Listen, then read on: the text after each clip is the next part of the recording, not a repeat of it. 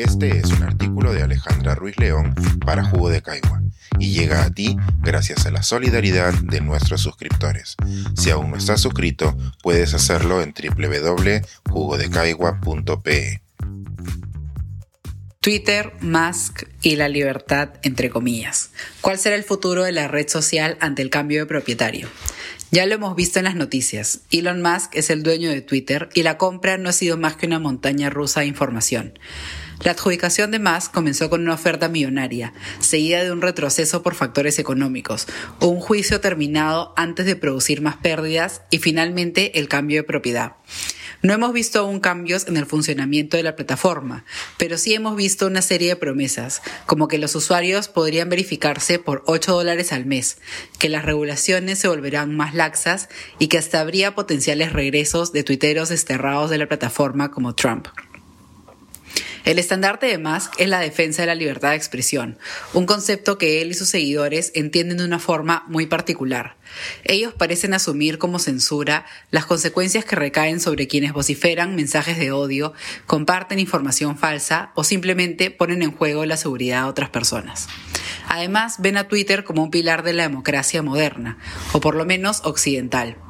Twitter y otras redes sociales pueden ser medios por los cuales ejercemos nuestros derechos o tratamos de quitárselos a otros. Pero decir que sin Twitter se termina la democracia es algo que hasta los tuiteros más empedernidos pueden cuestionar. Algo similar ocurre con el conocimiento. Twitter no es fundamental para su creación y circulación, pero sí es uno de los lugares escogidos por quienes lo crean. Como sabemos, Twitter es una red social escogida por científicos, expertos y periodistas, y a través de ella conocemos las últimas noticias, descubrimientos, artículos, peleas intelectuales, entre otras interacciones que ocurren entre expertos y que de esta forma se abren al público general. Para los expertos, Twitter también tiene ventajas. Primero, es un lugar para compartir los resultados de sus trabajos con comunidades de expertos y el público general que lo sigue. Es también un lugar para expresar opiniones basadas en conocimiento profesional y para ser partes de debates cotidianos. Por último, también ofrece una conexión directa con la prensa, que suele llamar expertos que ya se encuentran en las redes sociales o a quienes suelen opinar sobre temas de interés. Estas ventajas vienen acompañadas de comunicaciones menos agradables, como los comentarios negativos, troles anónimos y hasta las amenazas que reciben los expertos por esta red social. A pesar de las críticas de los expertos hacia Twitter, la mayoría decide enfocarse en las ventajas que ofrece la plataforma y quedarse en ella. Este no es un detalle menor y probablemente es lo que diferencia a Twitter de las otras redes sociales. En cualquier conversación en la que se esté criticando a Twitter, los usuarios se consuelan diciendo que es el lugar donde más rápido se enteran de la información y donde se puede leer de primera mano las opiniones de los expertos. Hasta ahora las ventajas parecen ser más que las desventajas, pero si esto cambia y Twitter se convierte en tierra de nadie, los expertos podrían migrar a otras plataformas o simplemente dejar de comunicar sus ideas en redes y centrarse en círculos profesionales más cerrados. Como dije al inicio, Twitter en sí no ha cambiado, pero sí ha cambiado en algunos la percepción de lo que se puede o no decir en la plataforma. El día que Elon Musk asumió como cabeza de la red social, las cuentas de ciertos comentaristas extremos dieron rienda suelta a opiniones que, según ellos, hasta el momento no habían podido decir, aunque realmente no había cambiado ningún tipo de regulación y solo había cambiado el nombre del dueño. Es así como insultos homofóbicos, xenofóbicos y otros mensajes de odio se volvieron virales. Algo que también me llamó la atención fue que la palabra ivermectina se hiciera viral. Al revisar los tweets que incluían esta palabra, se podía leer a muchos decir que ahora que Musk estaba a cargo de Twitter, por fin podían decir que realmente la ivermectina servía para curarse el coronavirus.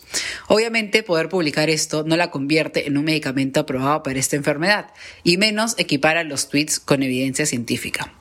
Lo mismo ocurre con todos los otros temas que los expertos, científicos y de otras disciplinas suelen tratar en esta red social. La gente sigue a los expertos en Twitter porque creen que lo que dicen allí tiene equivalencia en el mundo real.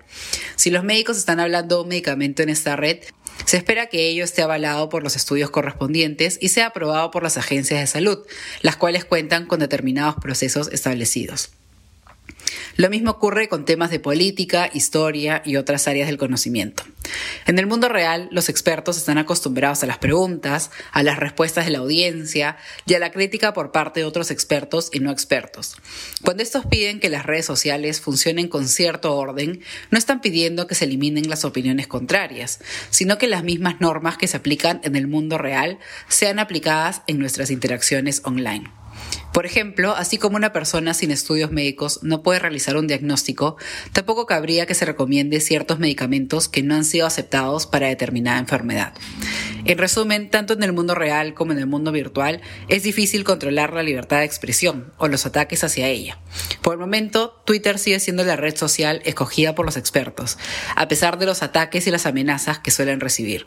Sin embargo, los cambios y la apertura de una libertad de expresión sin regulación podría cambiar este panorama y desanimar a quienes hasta ahora balancean la toxicidad que recibían en Twitter para enfocarse en los aspectos positivos. La toma de mando de Musk nos hace dudar si la mayoría de los expertos se quedarán en Twitter, si migrarán a otras plataformas o si ante la avalancha de desinformación y mensajes negativos optarán por el silencio.